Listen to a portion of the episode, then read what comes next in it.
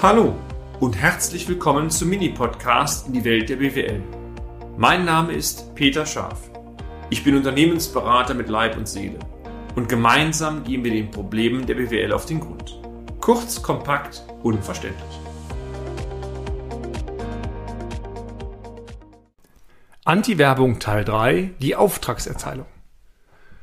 Ich freue mich immer wieder, meine sehr verehrten Damen und Herren, wenn Sie auch beim dritten Teil dabei sind. Ist doch schön, dass manche Beispiele, wie ich finde, aus dem blühenden Leben, in dem Fall eines Unternehmensberaters, äh, schon die Realität, denke ich mal, sehr vermessen abbilden. Und ich könnte mir vorstellen, dass der eine oder andere durchaus sich schon mal ins eigene Näschen packt. Mir geht es zumindest schon mal so, wenn ich denke, was mir so, was sag mal, in der Praxis auffällt, was ich erlebe, äh, dass ich da sicherlich kein Einzelfall bin. Im zweiten Teil haben wir Ihnen bereits gezeigt, wie der weitere Verlauf, es ging um den Großauftrag, eine Arbeitsplatte zu erneuern und eine Platte in der Teeküche für einen Schreiner ähm, lief und dass dieses neue Unternehmen praktisch fast alles dran setzt, den Auftrag nicht zu erhalten, was ja aus unternehmerischer Sicht totaler Wahnsinn ist. Wie es dann trotzdem zur Auftragserteilung kam, das möchte ich Ihnen heute gerne einmal berichten und natürlich darüber hinaus Ihnen Analysen und Tipps geben, die Sie vielleicht hier und da auf Ihr Unternehmen übertragen können. Trotz der Widrigkeiten erteilt wir den Auftrag, denn schließlich im Unternehmensberater haben keine Lust, 20 Schreiner hier eintrudeln zu lassen. Und obendrein wurde das Unternehmen von unserer Hausschreinerei empfohlen und damit war klar, die Qualität der Arbeit am Ende, die wird stimmen. Immerhin kam sehr zügig die Antwort, dass man nun mit den konkreten Aufmaßen tatsächlich beginnen könnte. Man müsste nun die Aufmaße nochmal nehmen. Ähm, hatten wir das nicht schon? War nicht der Schreinermeister bereits am Anfang hat alles vermessen? Ich habe es nicht ganz verstanden. Aber okay, es wurde ein neuer Termin vereinbart, der allerdings erst anderthalb Wochen stattfand. Immerhin, wie auch bei allen anderen Terminen, dieser Termin wurde sehr pünktlich eingehalten. Lass mal das Ganze mal betriebswirtschaftlich wieder analysieren. Rationalität der Prozessabwicklung. Tja, schlecht, ne? Denn aus Sicht des Unternehmensberaters, aus unserer Sicht, kann man den Auftrag bereits jetzt schon mal nachkalkulieren. Obwohl die Küche bereits beim ersten Mal und auch die Arbeitsplatte vermessen wurde, war die Maße entscheidend schlecht oder man hat sie vergessen, verbummelt, keine Ahnung. Es muss nochmal ein Termin gemacht werden. Ähm, wenn also die Maße nicht korrekt sind, kann später auch das Endprodukt nicht stimmen oder die Maße einfach verschutt gegangen.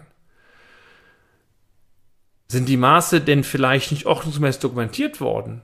Wenn das der Fall ist, also Thema, man findet sie nicht mehr, spricht doch das ganz klar gegen ein strukturiertes Unternehmen und es spricht auch gegen einen professionellen Ablauf der Arbeitsorganisation innerhalb des Unternehmens und dahinter natürlich die Angst des Kunden, in dem Fall von uns, dass die Arbeit vielleicht doch nicht so gut sein könnte. Rentabilität des Auftrags? Naja, nun ja, wir haben zwar über einen Kostenvoranschlag gesprochen, aber zwar mal hinkommen zum Ausmessen, heißt schon mal, es werden wertvolle Deckungsbeiträge schlicht verschenkt.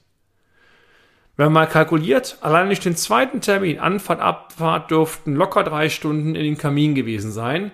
Wenn Sie jetzt die drei Stunden einmal multiplizieren mit der angemessenen Meistervergütung, dann wird schon klar, hier ist Geld versenkt worden für nichts. Und obendrein der Kunde war auch nicht zufrieden und das heißt, wenn ich den Punkt mal mir nehme, Kundenzufriedenheit, dann kann man nur sagen, schlecht.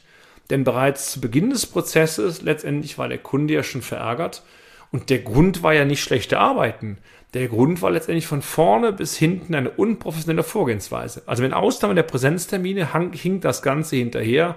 Und das kann meiner Ansicht nach auch nicht im Interesse des Unternehmens sein. Bleiben wir bei dem Thema Auftragsverzeihung. Wir hatten das Unternehmen ja auch ausgebeten, uns noch einmal zwei, drei Muster von Arbeitsplatten zu geben oder, oder Konferenzplatten zu geben, damit man verschiedene Holztöne entsprechend sehen kann. Wir hatten über dunkle Holzmuster gesprochen und Geschmäcker sind verschieden. Die Holzmuster wurden zwar zum Termin tatsächlich mitgebracht, aber es waren nicht helle Holzmuster, es waren äh, dunkle Holzmuster, wie von uns gewünscht, es waren helle Varianten. Jetzt können Sie sagen, nimm doch hell ist auch gut. Ja, ich wollte aber dunkel haben oder wir wollten dunkel haben. Übersetzt, selbst das ist verbaselt worden. Wir uns mal wieder betriebswirtschaftlich da reingehen. Rationalität der Projektabwicklung? Ja, die war ja schon beim Angebot schlecht, jetzt war sie doppelt schlecht, weil ja wieder die Holzmuster hinkommen mussten. Die Kundenwünsche wurde nicht eingegangen, auch das war keine Absicht. Eine ordnungsgemäße Dokumentation, in dem Fall Kunde will dunkle Platten, passierte nicht Ja, und die Rentabilität des Auftrags natürlich wieder schlecht. Nochmal hinfahren wegen den Holzmuster entsprechend drin, verursacht weitere Kosten, verzögert den Ablauf und der Kunde ist auch nicht glücklich. Naja, uns wurde zugesagt, dass die richtigen Muster zwei Tage später persönlich vorbeigebracht werden. Eine Postzusendung war entweder nicht möglich, wobei ich mir die Frage gestellt habe, wir wollten nicht die komplette Arbeitsplatte per Post haben, wir wollten nur am Ende ein Musterstück 30 mal 30 oder so etwas haben. Ja, betriebswirtschaftlich, Rationalität der Projektabwicklung, das Spielchen hatten wir schon ein paar Mal, ja, die kann auch schlecht gewesen sein. Man hätte also die Muster durchaus per Post schicken können, letztendlich also da extra wieder hinkommen, meiner Ansicht nach der völlig falsche Weg. Die Auftragserteilung, Sie werden es nicht glauben, Teil 3. Der Termin fand dann statt, an dem die Aufmaße nochmals genommen worden sind und wir haben den Auftrag dann erteilt. Zudem haben wir nochmals darauf hingewiesen, dass die Sonderwünsche, also die Kleinigkeiten, Reparaturen und so weiter preislich mit berücksichtigt werden sollten. Wir baten also darum, dass das Unternehmen uns eine Kostennote zur Orientierung schickte. Also ich bin da recht pragmatisch. Es kommt nicht auf die letzte Stunde an, aber nach dem Motto mal grob wissen, über welche Dimensionen reden wir, das ist schon ganz sinnig. Tja, Zudem bade ich, Thema, es ist ja aktuell ein Problem, Material zu bekommen, Holz zu bekommen und so weiter, ähm, dass doch bald zumindest mal eine Reaktion, ähm, was den Liefertermin angeht, kommen könnte, dass man zumindest mal weiß, wann in etwa das ganze Projekt umgesetzt werden könnte. Tja, wir fragten ein paar Tage später per Mail nach, keine Reaktion. Drei Tage später nochmal mündlich nachgehakt der Geschäftsführer übrigens war spannend, war nicht erreichbar. Ich kenne sowas. Uns wurde ein Rückruf zugesagt. Ja, und tatsächlich einen Tag später erfolgte der Rückruf auch. Aber die lapidare Aussage war, die Platten sind bereits bestellt und in der Kalenderwoche XY lieferbar. Eine schriftliche Auftragsbestätigung lag zu diesem Zeitpunkt nicht vor. Und ähm, übrigens auch ein Liefertermin ist nie genannt worden. Also ich stehe zu der mündlichen Zusage, aber betriebswirtschaftlich sauber vorgegangen, nicht wirklich. Lassen wir uns das letzte einmal gemeinschaftlich anschauen, noch diesen Prozess kurz analysieren. Das Risiko für den Auftragnehmer? Ja, sehr hoch. Denn der Auftrag scheint bereits angefangen worden zu sein, ohne irgendeine schriftliche Unterzeichnung. In dem Fall dämlich. Also für uns kein Problem. Ich, wir standen dazu, aber bei Großprojekten hinterher weiß keiner mehr von etwas. Gab ich genug Beispiele gehabt. Die fehlende Auftragsbestätigung auch das Mist, denn hier schafft das Unternehmen selber ein Problem für die Zukunft, zumindest ein potenzielles Problem. Diese Auftragsbestätigung hat ja nicht nur, ähm, sag mal, die, die Notwendigkeit oder der Sinn ist ja nicht nur etwas zu fixieren, später eine Rechnung zu stellen, sondern der wird ja nochmal erfasst, was genau soll gemacht werden. Also der Kunde hat ja gar nicht die Möglichkeit, zum Beispiel zu reagieren, sinngemäß, die Platte wird doch hell, wir wollten dunkel haben, sondern in Eigenregie werden die Materialien bestellt und wenn was falsch läuft, kriegt man es erst am Ende mit. Für beide Seiten dämlich. Auch ähm, die finale Auftragssumme war noch nicht klar, ist ja vorher nicht kommuniziert worden, auch die Abrechnungsmodalität nicht, Anzahlung oder was, keine Ahnung. Also letztendlich die fehlende Auftragsbestätigung sagt ja schon, wenn man streiten will, sind Streitigkeiten von vornherein vorprogrammiert, die eigentlich völlig unnötig sind. Die kann man auch vermeiden, wenn man vernünftig das Ganze eintaktet. Und natürlich haben wir unserem Schreiner abschließend erläutert, welche Folgen sein Verhalten für sein Unternehmen haben kann. Dass die Qualität sehr gut sein wird, das stand für uns zu keinem Zeitpunkt in der Diskussion, denn Referenzliste war gut, die Empfehlung war gut, das passte. Schade, aber das trotzdem, wie es reden. Irgendwann, Sie werden es nicht glauben, kamen die beiden Holzplatten endlich wurden auch fachgerecht montiert. Ähm, und auch die Bepreisung, die am Ende rauskam, war marktüblich. Aber wenn ich mal so den Zeitstrahl schaue, vom ersten Telefonat bis zur Lieferung der, dieser zwei Platten, das waren fast dreieinhalb Monate.